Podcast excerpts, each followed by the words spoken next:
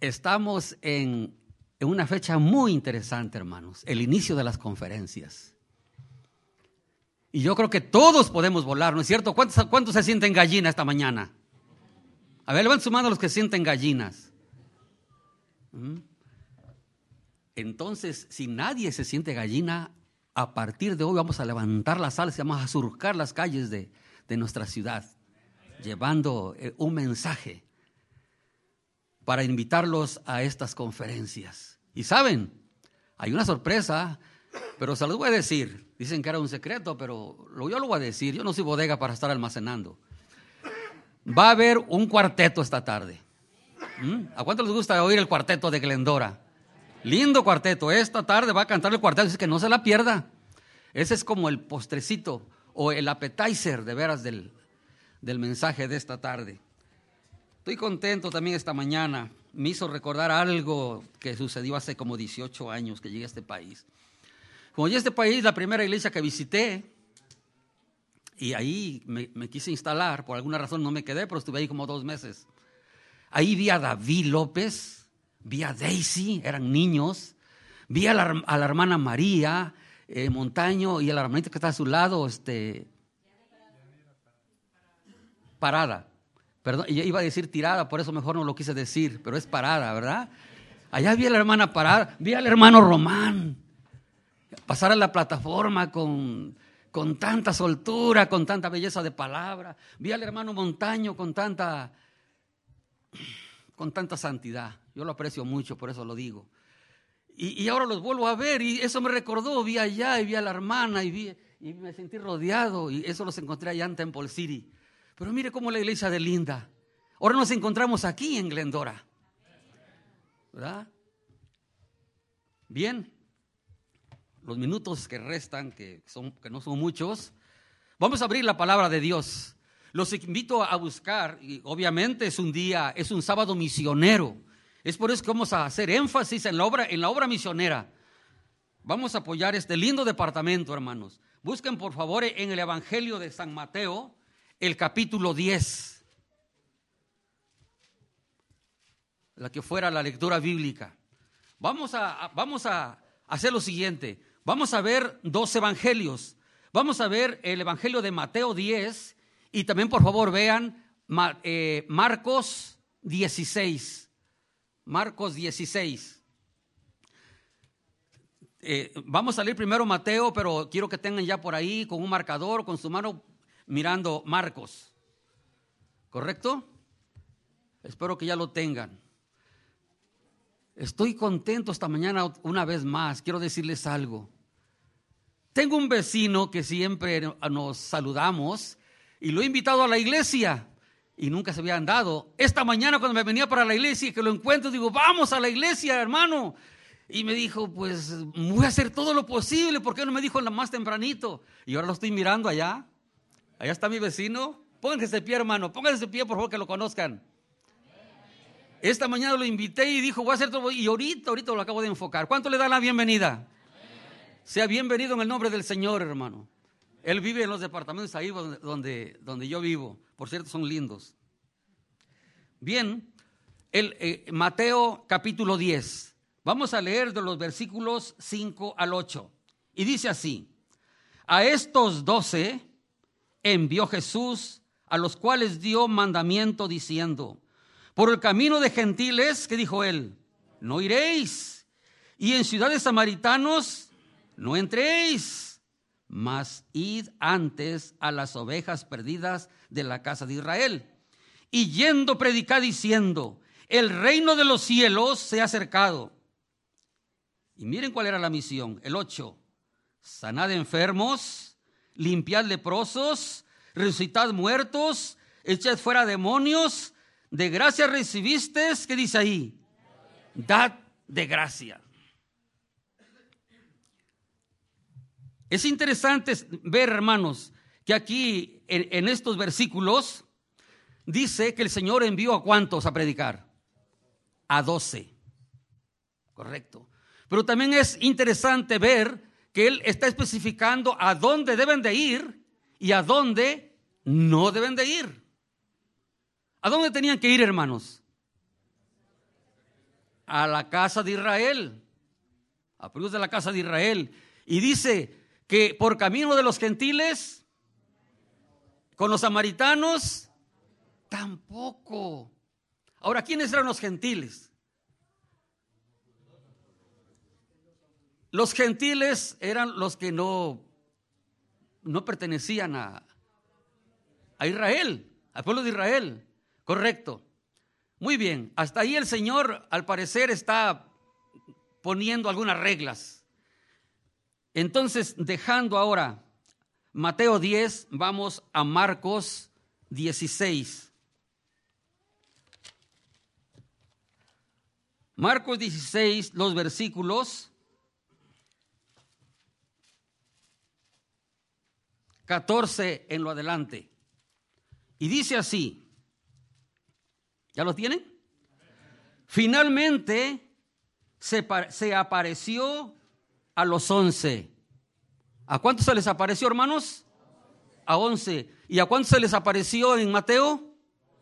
A doce. Aquí solo se le parece a once. ¿Por qué solo a once? Juditas ya no estaba. Pobrecito, ya se había matado. Ya se había muerto, ya no estaba. Ahora por eso se le aparece solamente a once. Pero miren lo que le dice en el versículo 15. Y les dijo, id por todo el mundo, predicar el evangelio a toda criatura. Y sigue diciendo, el que creyere y fuere bautizado será salvo. Mas el que no creyere, ¿qué pasará con él? Será condenado. Y estas señales seguirán a los que creyeren en mi nombre echarán fuera demonios. ¿En nombre de quién? Echarán fuera demonios. Hablarán nuevas lenguas. Quitarán serpientes. Y si bebieren cosa mortífera, ¿qué sucederá? No les dañará. Sobre los enfermos pondrán sus manos. ¿Y qué pasará con ellos? Sanarán, hermanos. Aquí algo que queremos desglosar. En Mateo está enviando a doce. Solamente a dónde? A predicar a dónde? Sobre la casa de Israel. Aquí se le, en Marcos se le aparece solo a once. ¿Y a dónde lo está mandando a predicar? Aquí está mandando a todo el mundo. Es interesante esto, ¿no es cierto? Ahora que son menos, los mandando a todo el mundo. Pero miren ustedes, hermanos, aquí algo que quizá no nos hemos dado cuenta. Pobres hermanos apóstoles. Los está mandando a predicar a todo el mundo. Y solo, y solo hablaban ellos qué idioma. Solo hebreo. Y los está mandando a todo el mundo. ¿Cómo iban a hacer cuando se fueran a Italia? A España. A el África. A, a, Arabia, yo que sé, en otros países, ¿cómo le iba a hacer Pedro que era tan ignorante, así igual que igualito que el hermano Maña? Que no sabía, no sabía otro idioma, pero era un mandato, el Señor lo estaba enviando, hermanos. Y saben, Pedro era un ignorante, era un bueno para nada. Pero saben, hermanos, un hombre y una mujer bueno para nada, en las manos de Jesús, ¿qué cosa sucede? Puede. Sí se puede.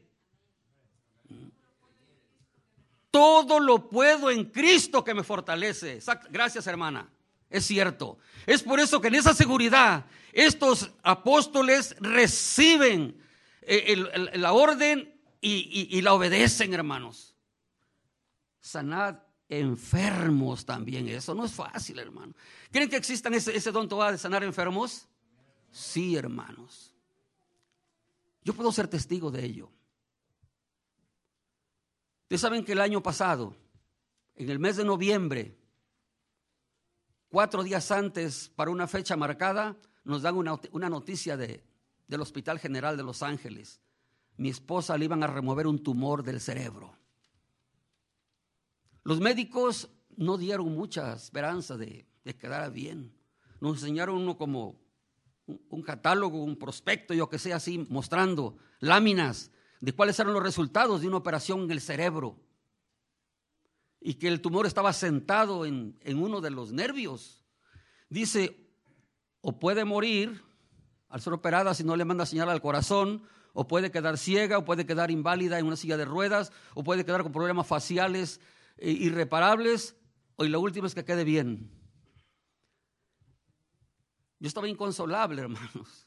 38 años viviendo con mi esposa y, luego una noticia de estas. Mi esposa también. Pedimos a los ancianos de la iglesia y al pastor que fueran a ungirla. A veces pensamos que ungir a un enfermo es porque ya se va a morir o para que se muera. No, hermanos. hay una promesa grande. ¿Mm? El Señor lo levantará y estuviera en pecado, le será perdonado los pecados. Y fueron los ancianos de esta iglesia y el pastor. Y mi esposa fue ungida. Y saben, hermanos, desde ese momento mi esposa sanó. Fue a la cirugía solamente para que los médicos hicieran su parte. Pero desde ese, momento estaba la garantía de la salud. Porque estos dones existen, hermano, el don de sanidad. Los resultados fue el, el, último que dijo el doctor, que quede bien. Ahí está mi esposa, está bien. Gloria a Dios. Ningún trastorno. Todo bien. Este mes de junio, si no tengo mala memoria, no sé si mencionarlo, pero lo voy a mencionar, son cosas que valen la pena. El hermano Sánchez, ustedes lo conocen, es el más grandote de aquí de la iglesia, el más alto, el que vean más alto ese es. Iba a ser operado de, de las caderas. Le iban a, a poner ahí más metal que lo que le ponen a los aviones ahí en las caderas para que quedara bien. Los doctores habían diagnosticado pues cierto tiempo para recuperarse. Un día antes de la operación fui a su casa a visitarlo en la noche, ya temprano se iba a ir a, y estuvimos hablando con él. Y yo le mencioné que si, que si creía en el poder de la oración y dijo que sí. Y le dije, por, por hermano, hubiera este, ¿Cómo no lo pensamos antes? Hubiéramos llamado a los ancianos de la iglesia y, al pastor que viniera a ungirlo. Mira, mi esposa la ungieron y mire lo que sucedió. Pues sí, ya son las 10 de la noche, ¿qué, hacemos? Y le dije, hermano Sánchez, ¿usted quiere ser eh, ungido? Y se quedó pensando y le dije, mire, el ungimiento no es porque ya se van a morir, ni, ni, lo estamos, ni le estamos dando los santos óleos, no es para que el Señor los levante. Dice, sí creo. Yo le dije, yo soy anciano ordenado y si quiero ahorita mismo lo puedo, lo puedo ungir. Pero no por mi cuenta, porque soy anciano ordenado, pero ahorita no estoy como anciano. Permíteme llamar al pastor y si él me autoriza lo hago y si no que venga él. Le llamamos al pastor y dice, hermano, ya es tarde y puedo ir, yo puedo ir, pero si usted está ahí, está dispuesto, adelante. El hermano Sánchez lo ungimos en el nombre del Señor. Él, su esposa y yo nada más. le dije, le dije, hermano, usted ya está curado, porque el Señor ha hecho el milagro. Porque lo dice su palabra, no lo digo yo. Y se fue, hermano. Fue operado, le dieron ciertos días para recuperación, ciertas semanas. A los cinco días el hermano andaba caminando. A las dos semanas andaba manejando. Antes, a las tres semanas ya venía a la iglesia y ahorita ya está sentado atrás. ¿Hay poder en la oración, hermanos? ¿O solo fue para los discípulos del pasado? Sigue vigente. El poder de Dios es el mismo ayer, hoy y por siempre. ¿Alabamos su nombre? Amén.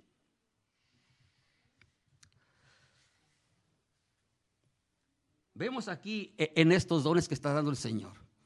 Cuando los mandó a, predicar a, Israel, les prometió poder para sanar enfermos. Sí. ¿Les dio poder para resucitar muertos? ¿Les dio el don de lenguas? Ahí en Mateo no, no, les, no les habló del don de lenguas, solo en Marcos. En Mateo no, porque lo está mandando a predicar a dónde?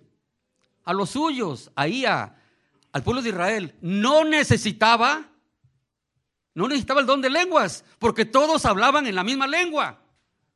Por eso no les dio el don en esa ocasión. Pero él lo está mandando a predicar a dónde.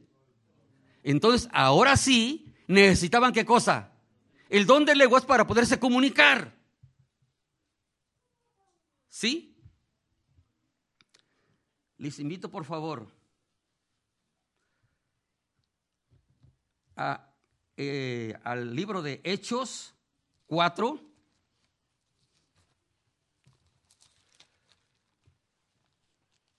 Hechos 4, 12 y 13.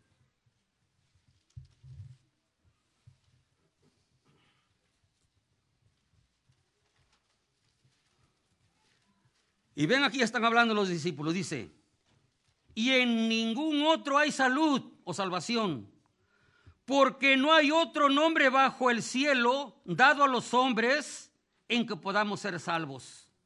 Versículo 13. Entonces viendo la constancia, en otra versión dice el denuedo, de Pedro y de Juan, sabido que eran hombres universitarios, ¿no dice ahí? Sin letras, ¿y qué más? Y del vulgo o ignorantes, se maravillaban, hermanos, y les conocían que habían estado con quién?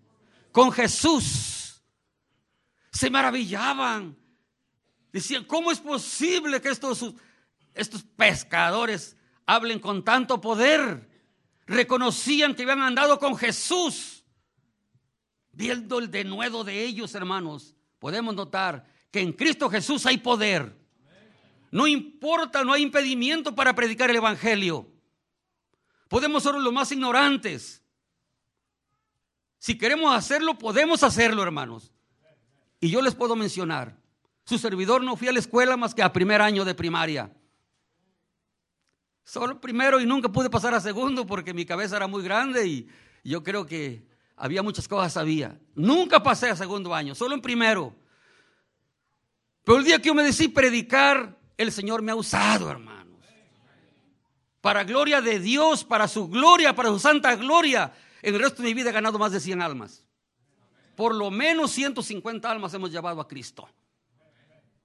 ¿Por qué? Porque soy un universitario. Ahora, no estamos descartando a los universitarios. Gloria a Dios el que puede serlo. Lo hará con más elocuencia, yo que sé, ¿verdad? Y qué bueno. Pero lo quiero resaltar es que no importa tú tu preparación intelectual. Lo que importa es tu preparación espiritual, hermanos. Es lo que importa.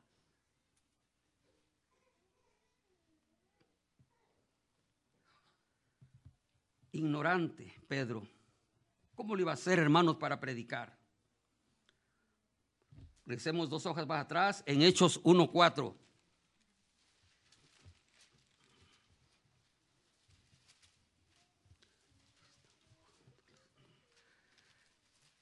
Dice el versículo 4, y estando juntos, les mandó que no se fuesen de Jerusalén. ¿Dónde estaban ellos? Todavía en Jerusalén, en Israel. Que no se fuesen de Jerusalén, sino que esperasen, ¿qué cosa? La promesa del Padre que oíste de mí. Hermanos, uno no puede trabajar, no puede hacer el, el trabajo del Señor si no recibimos la promesa del Padre. No se vayan todavía. Yo, me imagino a Pedro y a Juan como caballitos buenos, ya más queriendo salir para ir a predicar. Pero dice, espérense, no se vayan de Jerusalén, porque todavía no han recibido el poder. Espérense un poquito. Entonces dice el versículo 8, mas recibiréis la virtud del Espíritu Santo que vendrá sobre vosotros. Y me seréis testigos en Jerusalén y en toda Judea y en Samaria y hasta lo último de la tierra. Amén, hermanos. Entonces, ¿qué les faltaba, hermanos? El poder sin poder no se puede. Espérense, no se vayan, esperen el poder. Y ahora sí, ya lo tienen, vayan a predicar. Jerusalén, a Samaria, hasta lo último de la tierra. ¿Y dónde es lo último de la tierra?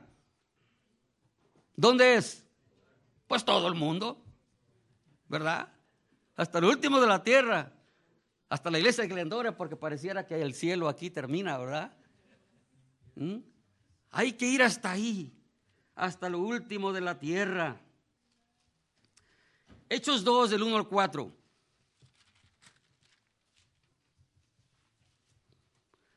Dice así, como se cumplieron los días de Pentecostés, estaban todos unánimes juntos. ¿Cómo estaban?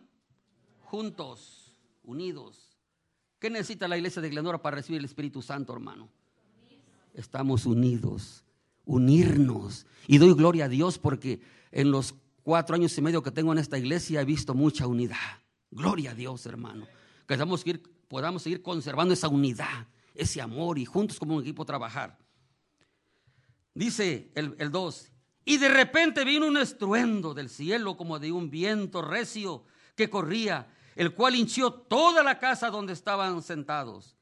Y se les aparecieron lenguas repartidas como de fuego, que se asentó sobre cada uno de ellos. Y fueron todos, ¿qué cosa?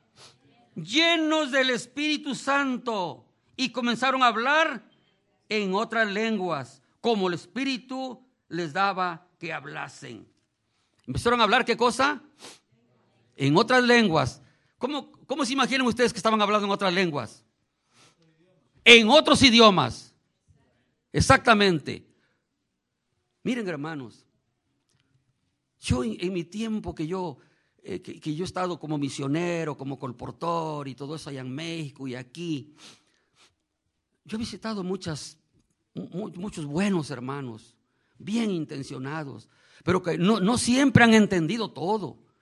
Yo he visto muchas diferentes manifestaciones del don de lenguas. He visto muchas manifestaciones diferentes del Espíritu Santo, pero no hay tantas, hermanos, solo hay, una.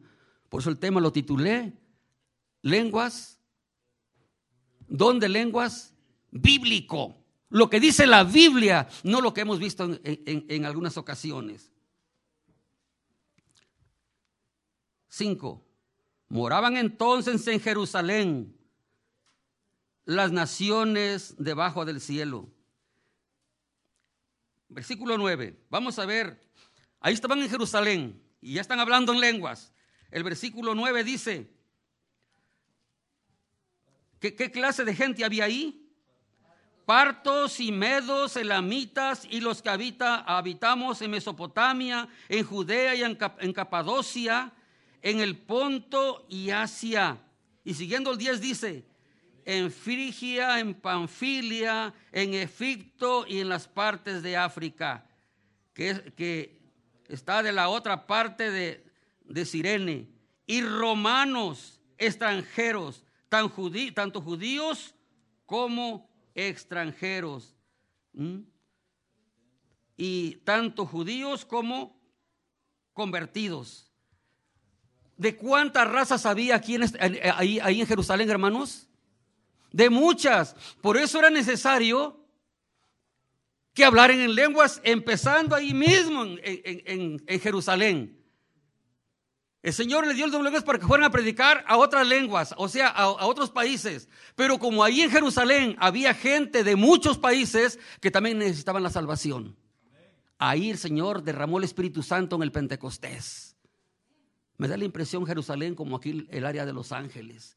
¿De cuántas lenguas sabremos por aquí, hermanos? De muchas lenguas, hermano, de muchas, puedo imaginarme. Subimos al, versículo 6 del mismo capítulo 2. Y hecho este estruendo, juntóse la multitud y estaban atónitos, porque cada uno les oía hablar en su propia lengua, hermanos. Qué impresionante, ¿verdad? ¿Cómo se oiría un gringo hablando tarasco allá en México? Curioso, ¿no es cierto? O hablando en huepecha, hablando en tzotzil, tantas, tantas lenguas que hay allá, este, un poco raras, ¿no? Sin embargo, estos están hablando en su propia lengua, hermanos de ellos. Versículo 7. Y estaban atónitos y maravillados, diciendo, he aquí, ¿no son galileos todos estos que hablan? ¿Cuál era su sorpresa? Porque, oye, pero hablan tan bonito, ¿no son de Galilea? ¿Y por qué les sorprendía que fueran de Galilea para, para estar hablando así?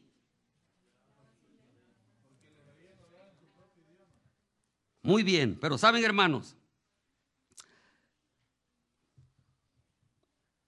llegó el momento cuando había una discusión, una discusión sobre el misterio de Jesús. Vamos a ver cómo eh, de alguna manera eh, Nicodemo quiso, quiso hablar. Vean, vayan conmigo, por favor, a San Juan, el capítulo 7. San Juan 7.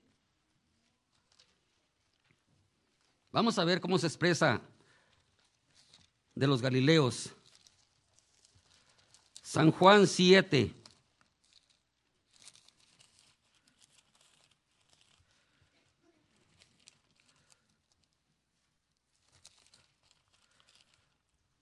San Juan 7, 50 al 52. Mire lo que dice.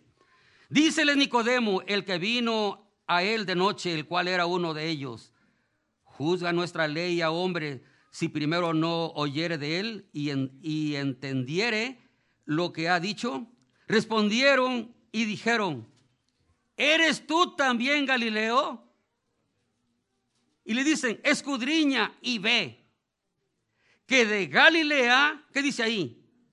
Nunca se ha levantado algo bueno, nunca se ha levantado profeta.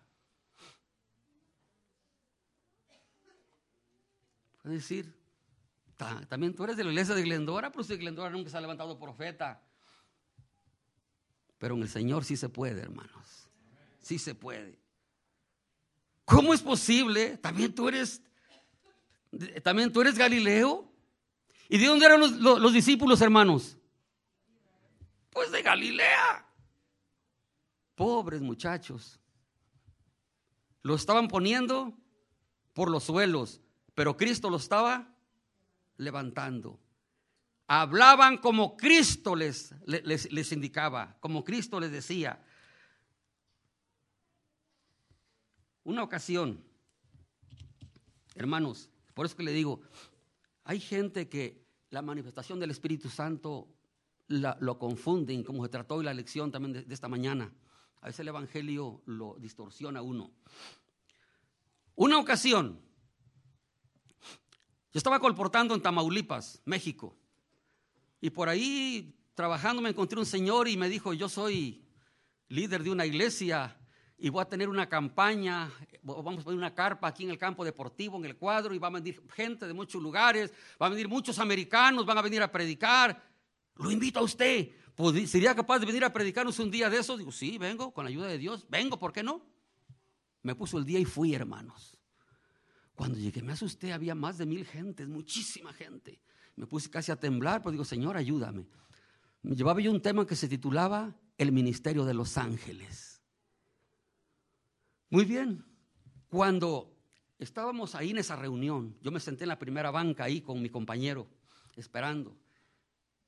La persona que estaba aquí dirigiendo dijo, en esta, en esta noche va, a haber bendición, se va a derramar el Espíritu Santo y va a haber maravillas, a ver qué pasa en los enfermos. Y empezaron a llamar, hermanos. Y pum, pum, los sanaban, pasaban, y les ponían la mano en la frente y pum, caían, se revolcaban y se paraban y estaban sanos. Todo bien y otro y otro y otro y otro y otro y otro. Y ahí estaba yo nomás como, como gatito esperando el brinco al ratón, ¿verdad? Ahí estaba yo y de pronto, hermanos, dice, de pronto me empezó a doler aquí en el, aquí en el cerebro. Mero medio. Pero un dolor que que me estaban clavando una daga. Y estoy, ay Dios mío, ayúdame, si yo voy a pasar a predicar y cómo es posible que me duele tanto. Y entonces aquel pastor que estaba al frente dijo, Nadie más está enfermo aquí porque va a haber milagros. Nadie, pues que nadie pasaba. Y entonces, ¿qué empieza a decir él? En nuestro medio hay un hermano que tiene un dolor en el cerebro. Que pase porque ahorita el Señor lo va a sanar. Y yo decía, ¿seré yo maestro? Agarraba y veía, ¿no? Y empezó otra vez a decir, que pase y que no sea rebelde a la voz del Espíritu Santo. El Señor le está llamando para que sea sanado. Que pase. Y yo entre más, más clavado, hermano mi barba ya aquí en el pecho y un dolor horrible. Y le dije a mi compañero, yo soy el del dolor. Y me dice, hermano, ¿y qué espera que no pasa? ay, pero ¿cómo voy a pasar? Si yo, claro, yo, yo no sentía ahí la presencia del Señor, sentía cualquier otra presencia menos la de Dios. Y saben, hermanos, llegó el momento que casi flaqueo porque no soportaba el dolor.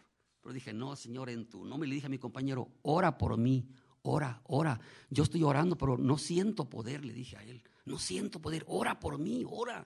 Y empezó a orar mi, compañero. Y empezó a orar poco a poco. Y él, y aquel necio, y, y, estaba yo enfrente, casi me señalaba, no me señaló, pero decía, y aquí enfrente tengo a una persona que está sufriendo, pero está siendo rebelde a la voz de Dios. Pase porque ahorita va a le va a sanar y que pase. Pues dije, no, pues no voy a pasar, aunque me pegues. Pues sabes, hermano, no pasé, se me quitó el dolor. Se me quitó el dolor. Se me quitó el dolor porque mi compañero oró al Señor, al verdadero Dios. Oró a mi compañero y se me quitó. Y al rato pasé a predicar, bien a gusto. Y saben, hermanos, empecé a predicar, tenía como unos 10 minutos predicando. Llegó el, el pastor de ahí de la iglesia y me para. Hermano, nos parece interesante lo que usted está hablando. Solo que hay muchos americanos que no saben español. Permítame que venga un traductor del español al inglés y yo nunca lo había hecho y ahora cómo le voy a hacer. Pero bueno, en fin, pasó un americano, un, este, un gabacho que sabía perfecto español y pasó, pasó al frente y les prediqué, hermanos. ¿Por qué a mí no me entendieron los gringos allá en México? Porque no le estaba hablando en su lengua, ¿verdad? Pero hubo otro que les tradujo y lo, y, lo entendieron. Así que, hermanos, este es el don de lenguas bíblico y el don del Espíritu Santo bíblico, no manifestaciones extrañas.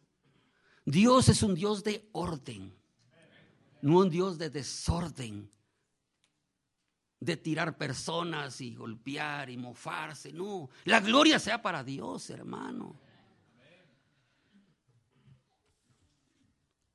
Regresemos a Hechos 2, 6 y 7. Ya casi vamos a terminar.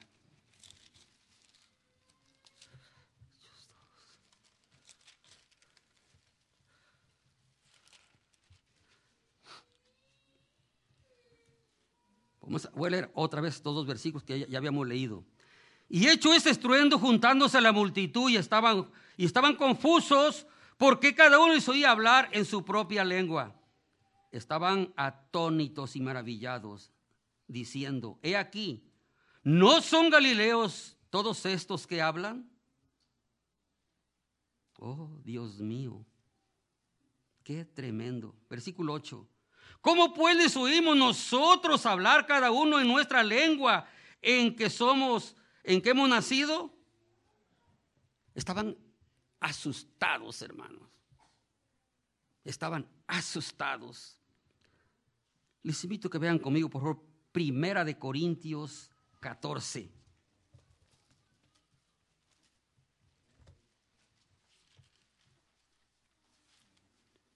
Primera de Corintios 14, el versículo 10. Dice, tantos géneros de voces. ¿Cómo dice su versión? ¿Tantos géneros de qué? O de idiomas. Ok, mi versión dice tantos géneros de voces. Por ejemplo, hay en el mundo y nada hay mudo. Dice, mas si yo ignorare el valor de la voz, será, bárbaro, dice, dice aquí mi, mi versión, al que habla. Y el que habla será bárbaro para mí. Hermanos, en otras palabras, aquel que habla en lenguas tiene que entender lo que está diciendo y tiene que entender también quién. Los que lo está oyendo. Yo sigo testigo de, personas que han hablado en lenguas, entre comillas, hablan y hablan y hablan nomás repetición de una sola frase, repite y repite así rapidísimo, así como una taravilla, pero no, le, se le entiende nada. Y luego yo me, me saco y le he dicho, manito, yo te oí medio hablando por ahí, ¿qué, estabas diciendo? No, no puedo decir, ni sé porque estaba yo lleno del Espíritu Santo. Hermano, eso es estar lleno del Espíritu Santo, estar balbuceando y no saber lo que estoy hablando, ni tampoco me están entendiendo los que me están oyendo. No, hermanos. Es nuestro deber enseñarles a las personas que, pues, ¿qué diré? Sinceramente creen que así es. Pero es deber enseñarles la verdad bíblica, cuál es la manifestación del Espíritu Santo. Dice versículo 14, porque si yo orare en lenguas desconocidas, mi espíritu ora, mas mi entendimiento es qué cosa? Sin fruto. ¿Qué pues? Oraré con el espíritu, mas seré también con entendimiento. Cantaré con el espíritu, mas cantaré también con qué? En otras palabras, que lo que cantes se entienda, lo que ores se entienda, lo que prediques que se entienda, que no solo, solo sea un secreto. Versículo 16, porque si bendijeres con el Espíritu el que ocupa lugar de un, de un, mero, de un mero particular, ¿cómo dirá amén a tu, a tu acción de gracias, pues no sabe lo que has dicho? ¿No es cierto que aquí más, más de una ocasión está alguien predicando y se oyen amenes allá? ¿Por qué se oyen amenes? Porque está entendiendo lo que está diciendo y está diciendo, gloria a Dios. Pero si el que está predicando no, no entiende el que está allá, ¿puede decir amén? ¿Por qué? No sabe qué está diciendo. Como dicen aquí, I know. Versículo 18. Mire lo que dice Pablo. Doy gracias a Dios que hablo lenguas más que todos vosotros. Ay, canijo Pablo. ¿Qué dice? Doy gracias a Dios que hablo lenguas más, más que todos vosotros. Ahora mi pregunta es, ¿por qué Pablo hablaba más lenguas que los demás apóstoles? ¿Por qué? Porque era estudiado. ¿Qué más? Estuvo en muchos países, ¿qué más? Porque fue llamado por Dios, ¿qué más? Hay otra cosa. Todo lo que han dicho es acertado, pero hay algo más por ahí. ¿Perdón? Han dicho cosas lindas y, ciertas, pero saben, hay algo más que se los voy a decir, porque el tiempo ya me apremia. Hablaba más porque era el apóstol escogido para los gentiles. Por eso. Tenía que viajar a Roma, España, África y tantos lugares por eso. Sin embargo, mira, aquí pareciera que está diciendo, oh, yo sé más que ustedes, pero no, mire lo que dice aquí. Mire lo que dice el, el 19. Pero en la iglesia, más quiero hablar cinco palabras con, mis, con mi sentido para que, que enseñe también a los otros que diez mil palabras en lenguas desconocidas. ¿Cuál era el lema de Pablo? Saber hablar, aunque sea pocas palabras, porque se le entendieran. De nada me sirve hablar mil palabras si no se me entienda. Es lo que, es lo que está diciendo. Es por eso que regresamos a Hechos 2.12. Hechos 2.12.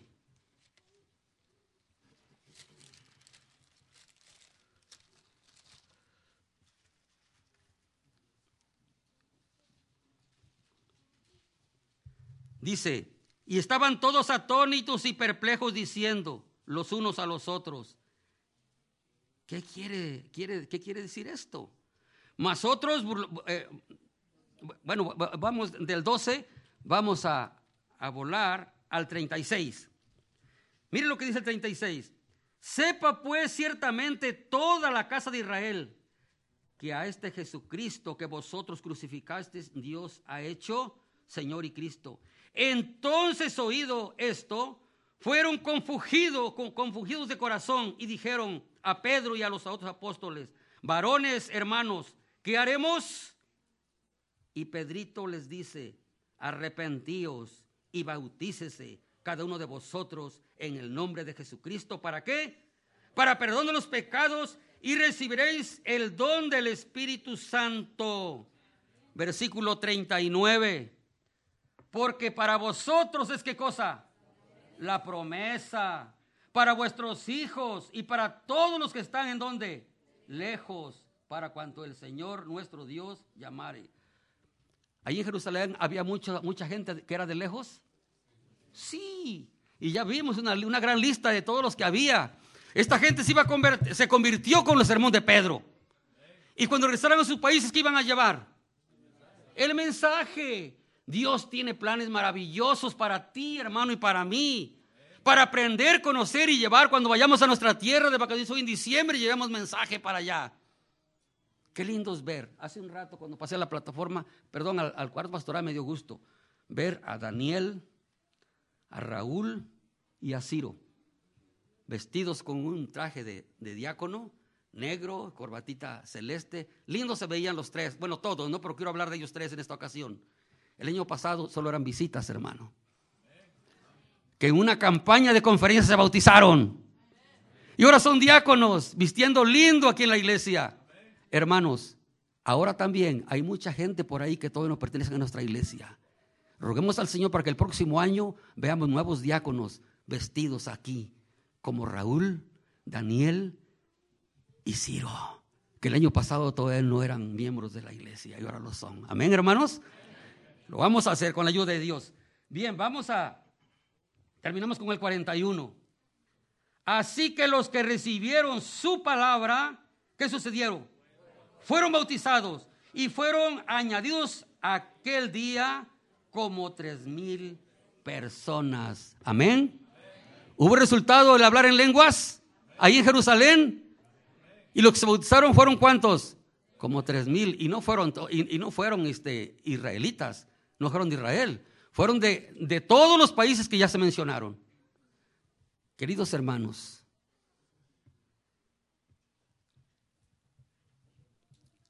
en la iglesia de Glendora hay un tremendo potencial. Y gloria al Señor.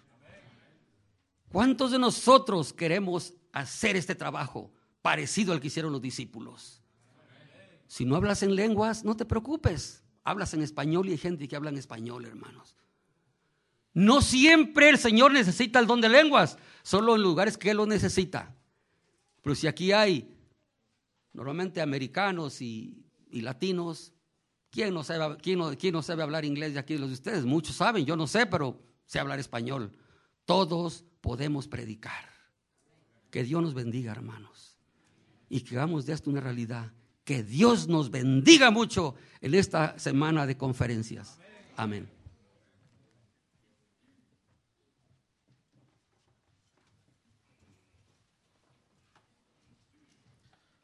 Vamos a ponernos.